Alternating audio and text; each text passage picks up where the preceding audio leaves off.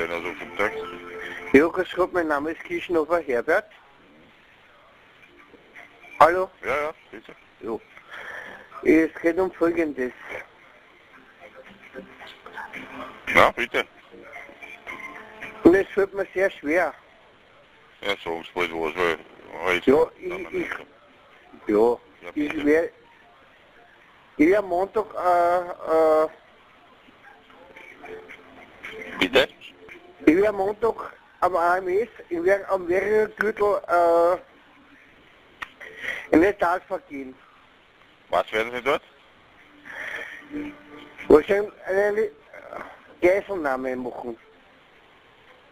Sie werden eine Geiselnahme machen am Montag. Korrekt. AMS. Mhm. Korrekt. Ja. Und warum? Ja, das werden doch die Herrschaften schon wissen. Mhm. Und warum sagen Sie uns das jetzt? Bitte? Warum sagen Sie uns das jetzt?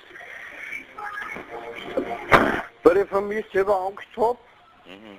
Sind, Also ja, ich habe keine Angst, aber ich werde das sicher machen. wo sind Sie in einem Lokal jetzt oder sind Sie daheim? Ich bin daheim. Aber ich will das unterbinden, eigentlich. Aha, verstehe. Ja. Gut. Ist in Ordnung. Wie ist Ihr Name? Das tut nicht zur Sache. Ah, das ist nicht zur Sache. Na, sehr gut. Ah, Und wo Sie wohnen, sagen Sie uns auch nicht, ne? Stimmt's? Das ist eigentlich auch egal, ja. Sag Aber ich wollte nur darauf hinweisen, dass es am Montag passiert. Mhm. Und weil, weil, weil ich so zu ich bin auf Ferner, Mhm, ja. mhm. Ja. Und es wird sicher passieren. Aha. Na gut, jetzt wissen wir's. Nein, ich, äh, nein, Sie glauben, Sie haben einen Trottel am Telefon. Nein, hab ich nicht gesagt. Hab ich nicht gesagt. Ja, ja, oh ja. Ich was glauben. Herr Inspektor, Sie glauben, Sie haben einen Trottel am Telefon. Aber ich meine das voll ehrlich. Ja, naja, eh. Ich Ich habe heute was getrunken, aber Ja. der mal, ich habe heute was getrunken, er gar nicht an. Ist alles Palette. Ist Was alles für, ein- was für ein AMS ist denn das? Äh, das ist egal. Und da haben wir so viel angezogen und am Montag weiter umgefahren wegen die scheiß Alimente, haben sie zu viel abgezogen Mhm. und am Montag äh, werden wir da Klartext reden. Mhm. Und ich, ich sag das sogar, Schweringer Gürtel. Mhm. Und am Montag Vormittag we- werden wir in der Zeitung stehen, weil ich Ja. fahre da um, das ist ganz sicher. ja. Na gut, Ich- jetzt wissen wir's. Mhm. Ja, na, ist kein Spaß jetzt. Na, weiß ich schon, ist mir schon klar. Danke für die Mitteilung. Ja, Ja, gut. und das war's. Das war's, ja, sicher. Aufgeschrieben habe ich alles, gell? Die hören Okay. von uns, ja? Hm, Wieso? Ja, wenn Sie sagen. Gut? Okay, tschüss. Bitte wieder an.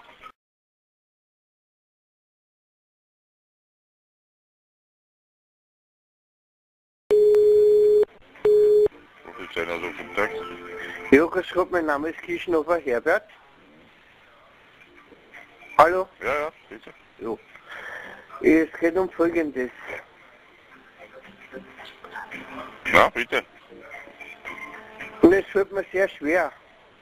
Ja, sagen Sie bald was, weil halt. Ja, ich, ich, ja, Ja, ich werde ich werd am Montag, äh, äh, Bitte? ich werde am Montag am AMS, ich werde am Wergürtel, äh, Talfahrt gehen. Was werden Sie dort? Wahrscheinlich eine äh, Geiselnahme machen. Sie werden eine Geiselnahme machen am Montag. Korrekt. AMS. Mhm. Korrekt. Ja. Und warum? Ja, das werden doch die Herrschaften schon wissen. Mhm. Und warum sagen Sie uns das jetzt? Bitte? Warum sagen Sie uns das jetzt? Weil ich von mir selber Angst habe. Mhm. Sind, Also ja, ich habe keine Angst, aber ich werde das sicher machen. wo sind Sie in einem Lokal jetzt oder sind Sie daheim? Ich bin daheim, aber ich will das unterbinden, eigentlich. Aha, verstehe. Ja. Gut. Ist in Ordnung. Wie ist Ihr Name? Das tut nicht zur Sache. Ah, das ist nicht zur Sache. Na, sehr gut. Ah, Und wo Sie wohnen, sagen Sie uns auch nicht, ne? Stimmt's? Das ist eigentlich auch egal, ja. Aber ich wollte nur darauf hinweisen, dass es am Montag passiert. Und weil, weil, weil ich so zu ich bin auf Ferner, Mhm, mhm, ja. mhm. Ja. Und es wird sicher passieren. Aha. Na gut, jetzt wissen wir's. Nein, ich, nein Sie glauben, Sie haben einen Trottel am Telefon. Nein, hab ich nicht gesagt. Hab ich nicht gesagt. Oh ja, oh ja, oh ja. Ich was glauben. Herr Inspektor, Sie glauben, Sie haben einen Trottel am Telefon. Aber ich meine das voll ehrlich. Ja, naja, eh. Ich Ich habe heute was getrunken, aber Ja. die haben, ich habe heute was getrunken, er gar nicht an. Ist alles Palette. Ist Was alles für, ein- was für ein AMS ist denn das? Äh, das ist egal.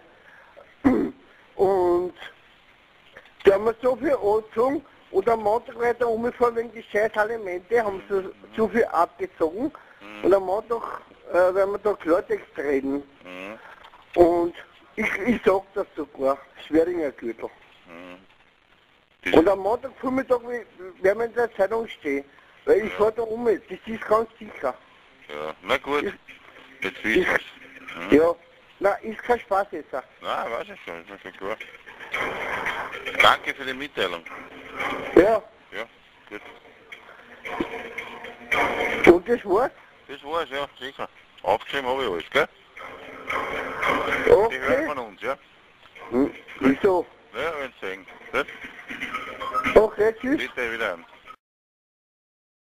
In der Krankheit ist der Mensch seinen Gefühlen nahe. Berlin-Basel. Überschrieben habe ich das VIP. Nicht very important person, sondern das heißt bei mir very irre person. In der Intensivstation des Martin-Luther-Krankenhauses wohnte ich. Wenige Straßen von meinem Grunewalder Haus entfernt im Spätsommer 1997, genau 55 Tage lang.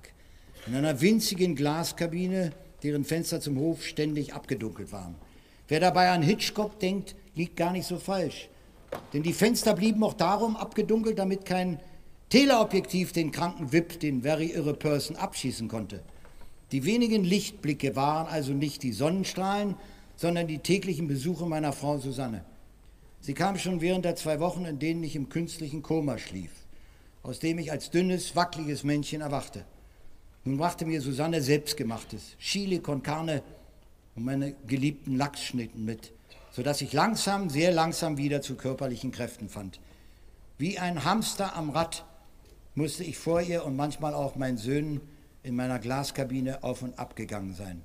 Nach einer Lungenentzündung mit geschwollenen Füßen und vorübergehend auch mit dem Verstand eines Hamsters. Ich sponn, ich werde den bald 20 Jahre toten Peter Frankenfeld treffen. Man solle mir meine schönste Krawatte bringen, denn Frank Sinatra wünsche mich auf dem Bahnhof zu sehen. Jetzt müsse ich wirklich mich beeilen. Ich könnte Klaus Peimer nicht mit den Proben zu Richard III. warten lassen.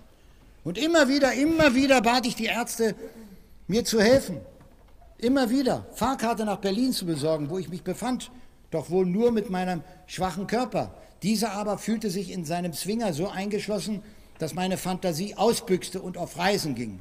Denn in den ersten Wochen nach dem Heilschlaf durfte ich nicht einmal auf dem Stationsflur spazieren gehen. Auf der Hut vor Pressepersonal im Ärztekittel bewachten mich der ebenso verschwiegene wie durchtrainierte Herr Wagner und andere Bodyguards im Schichtdienst Tag und Nacht vor meinem Krankenzimmertür. Zu einer Seite meine Hamsterkäfigs, die gegen die Sonne verklebten Fenster, zur anderen die vor indiskreten Besuchern verschlossene Tür. Aber auch diskrete Besucher sahen mich anfangs nicht. Die meisten Bekannten, die mich sehen wollten, bat mein Manager Peter Wolf nicht zu kommen. Selbst er, einer der härtesten Burschen, die ich kenne, wollte ihnen meinen Anblick ersparen. Sogar jedoch auf diesem Friedhof der Lebenden zuckte, hatte man mir später erzählt, der Entertainer auf. Nicht im Smoking, sondern im Trainingsanzug. Wenn ich den Bodyguards auf dem Flur doch einmal entwischen konnte, stöhnten die anderen Intensiven an ihren Beratungs Berat Beatmungsgeräten. Während die ahnungslose Zeitung dem hübschen Märchen auf dem Leim ging, ich spiele Schach wie Kasparow, sprachen meine Berliner Ärzte erschrocken von Korsakow und befürchteten mein endgültiges Matt. Mit den Ärzten erschrak meine Familie, denn das nach einem russischen Psychiater benannte Korsakow-Syndrom ist die Diagnose einer verheerenden Hirnschädigung. kein rätselhafter genetischer, sondern eine Art selbstverschuldeter Alzheimer. Die Quittung für eine vergiftende Lebensführung bis zum Delirium tremens. Der Totenschein für einen denkenden Kopf. Für meinen Kopf konnten die Internisten des Martin-Luther-Krankenhauses nach ihrer vorsichtigen Diagnose nichts mehr tun. Mit ihrer Hilfe hatte mein Körper wieder das Gehen gelernt. Nun benötigte ich die Kunst eines Neurologen, die es meinem Gehirn und eines Psychiaters, die es meiner Seele wieder beibrachte. Dafür war die Berliner Intensivstation der falsche Platz. Selbst mein Leibarzt Dr. Moschiri sagte meiner Frau, bei uns ist ihr Mann nach seiner körperlichen Genesung wie ein Patient mit einem gebrochenen Arm, der auf einer Hals-Nasen-Ohrenstation liegt. Nach Basel flog der Privatpatient in einer Privatmaschine. Aber nicht, weil er Geld zum Fenster hinausschmeißen wollte, vielmehr um der Pressemeute zu entkommen, um mir die Paparazzis in vergleichbar ärmlichen Situationen vom Halse zu schaffen, hatte meine Familie schon manche geheime Kommandosache mit mir veranstaltet. Das Kommandounternehmen Berlin-Basel war das geheimste. So geheim, dass ich mindestens von einem bunten Blatt weiß, dass seine Fotografen in ein hoffentlich teures Hotel nach Wien hetzte, damit sie dort die einschlägigen Klinik abklapperten. Während sie schon zu klappern begannen, verließ ich das Martin-Luther-Krankenhaus durch einen Hinterausgang und wurde in Begleitung meiner Frau, meines Bodyguards Herrn Wagner und eines Assistenzarztes zum Flughafen Tempelhof gefahren, in einem unauffälligen Auto und auf Schleichwegen, die kein normaler Passagier benutze. Dort stieg ich nicht auf dem überschaubaren Rollfeld, sondern bereits im Hangar in mein Flugzeug ein. In Basel landete die Maschine anderthalb Stunden später auf einer so entfernten Außenposition, dass sie nicht einmal das perfekteste Teleobjektiv erreichen konnte. Als was für ein Mensch kam ich dort an? Vieles, was ich in diesem schwierigen Kapitel schildere, habe ich zuerst nicht bewusst oder nur in abwesendem Trance erlebt. Doch hat man es mir erzählt, so genau, dass ich meine lückenhaften Erinnerungen nach und nach zu meinem wahren Bild zusammenfügte. Zu diesem wahren Bild gehört auch eine Szene während des Fluges. 10.000 Meter über der Erde bat ich eine Stewardess, sie möge bitte dafür sorgen, dass nun endlich auch die Passagiere auf den Tragflächen einsteigen.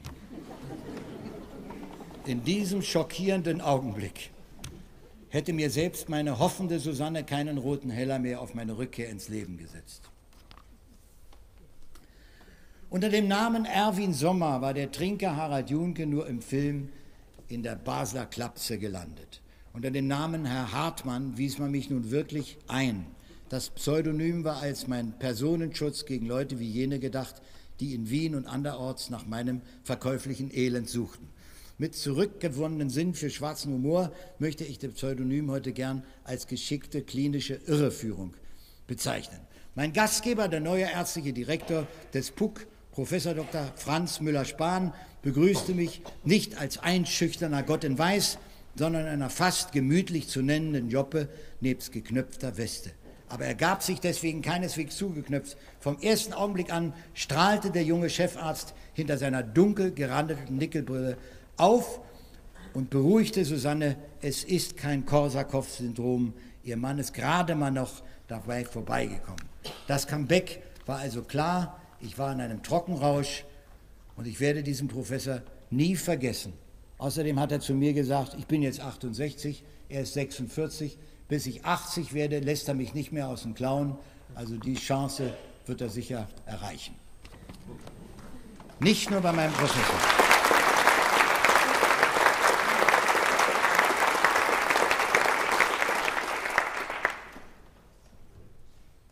Clown sein. Wer möchte nicht manchmal ein Clown sein, dem selbst die Kinder vertrauen? Clown sein, weises und dummes Herausscheinen. Gut unter Schminke versteckt. Wer möchte nicht manchmal ein Clown sein? Möchte nicht geliebt sein? Clown sein. Frag doch mal, wer von den Großen hätte nicht gern so große Schuhe? Wer denn möchte nicht sein Herz mal entblößen? Schaut ernst den Lachenden zu. Jeder Clown braucht ein eigenes Gesicht, das es einmal nur gibt. Er kann schön sein oder auch nicht und wird dennoch von dir geliebt. Clown sein und mit den anderen leben, das ist was ich an ihm rühmen. Clown sein. Wie andere klettern und schweben, freundlich, auch ohne Kostüm. Da möchte ich manchmal ein Clown sein. Möchte geliebt sein. Clown sein. Eigene Schwächen erkennen und sehen, dass es sie gibt. Clown sein. Schüchtern und zärtlich benennen. Alles, was lebt, was man liebt. Glauben Sie mir, ich möchte schon manchmal, oder wollte schon manchmal, ein Clown sein. Dankeschön.